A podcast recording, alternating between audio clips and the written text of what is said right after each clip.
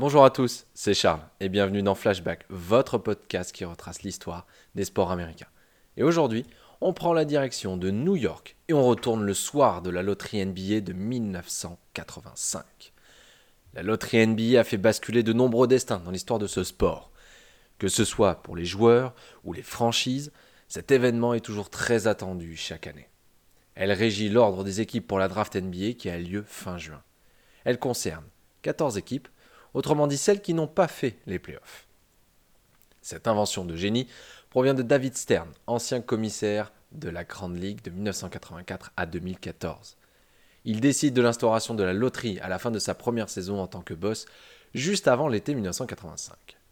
Jusque-là, le format était plutôt simple. Les deux équipes avec le pire bilan de la ligue étaient en course pour le premier choix. Un pile ou face était ensuite effectué pour savoir qui repartait avec le précieux sésame.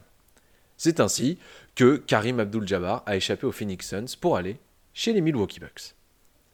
L'idée de David Stern est plutôt simple. Créer une loterie où les sept premiers choix seraient tirés via des enveloppes dans le sens décroissant, c'est-à-dire de 7 à 1, et on garde le principe de bilan, et par conséquent, les sept pires équipes de la ligue peuvent obtenir le premier choix. Le 12 mai 1985 a donc lieu la première loterie de l'histoire de la NBA. Les sept équipes concernées sont les Warriors, les Pacers, les Clippers, les Supersonics, les Kings, les Hawks et les Knicks. À l'époque, les New-Yorkais sont bien loin des heures when the garden was heaven, dont on avait parlé dans un précédent podcast de Flashback. Ils galèrent dans les tréfonds de la conférence Est. 1985 fait partie de ces années où le premier choix ne fait aucun doute.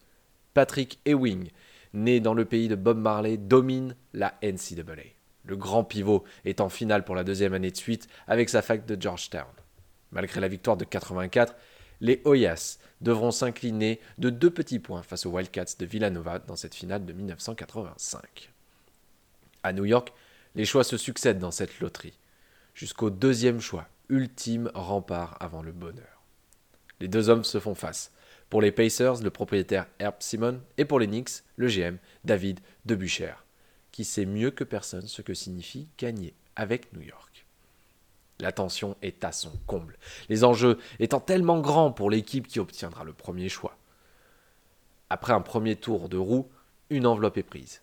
David Stern l'ouvre et annonce que le deuxième choix va aux Indiana Pacers clameur de soulagement chez les New York Knicks, qui savent que le destin de leur franchise va définitivement basculer en ce soir de 1985.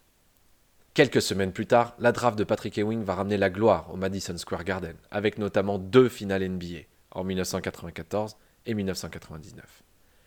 Pour les Pacers, le deuxième choix servira à drafter Wayman Tisdale, un intérieur très honnête qui tournera à 15 points et 6 rebonds de moyenne en carrière néanmoins à des années-lumière de ce que Patrick Ewing réservera à la Ligue.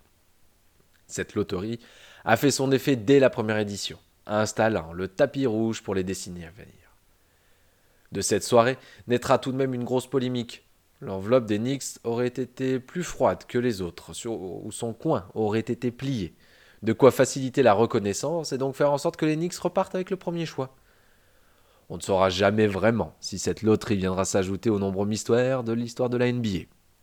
Connaissant l'amour de David Stern pour les gros marchés, on ne serait pas surpris. Alors, trucage ou simple affabulation?